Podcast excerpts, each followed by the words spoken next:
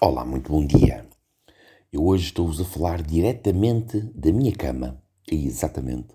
Hoje é domingo e, como tal, deixei-me ficar na sustrice. Sustrice, eu não sei se vocês estão familiarizados com a palavra. Ora bem, sustrice é uma forma de desmazelo.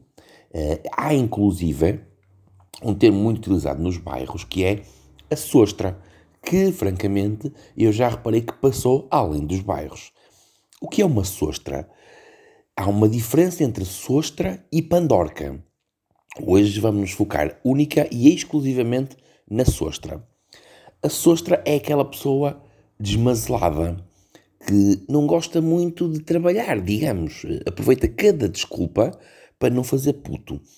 A sostra também é tipicamente conhecida por andar sempre de pijama, basicamente como eu estou hoje.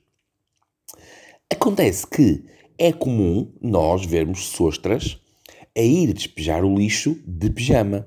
É quase como estar a violar algo inviolável, que é o pijama é uma coisa de casa, é uma coisa privada, como tantas outras coisas que deveríamos manter no, no, no âmbito da nossa privacidade e do nosso lar.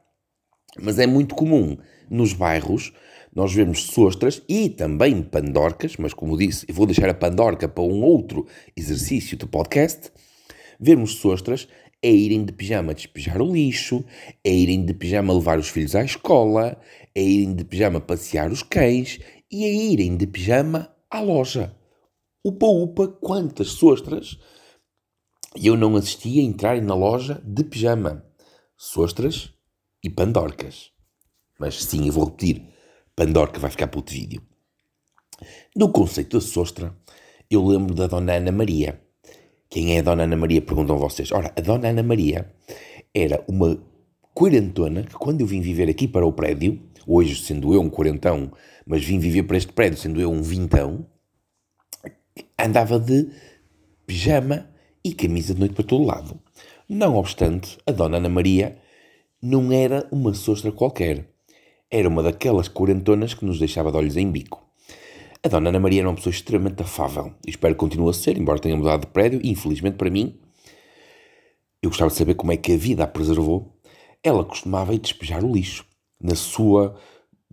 Não consigo descrever na sua camisa de cetim, aquelas camisas de cetim que tradicionalmente as noivas compram para surpreender o noivo na lua de mel.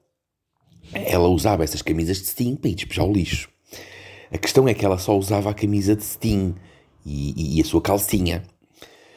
Quando ela costumava vir e eu ia a descer com os meus cães, a Dona Ana Maria adorava os meus cães.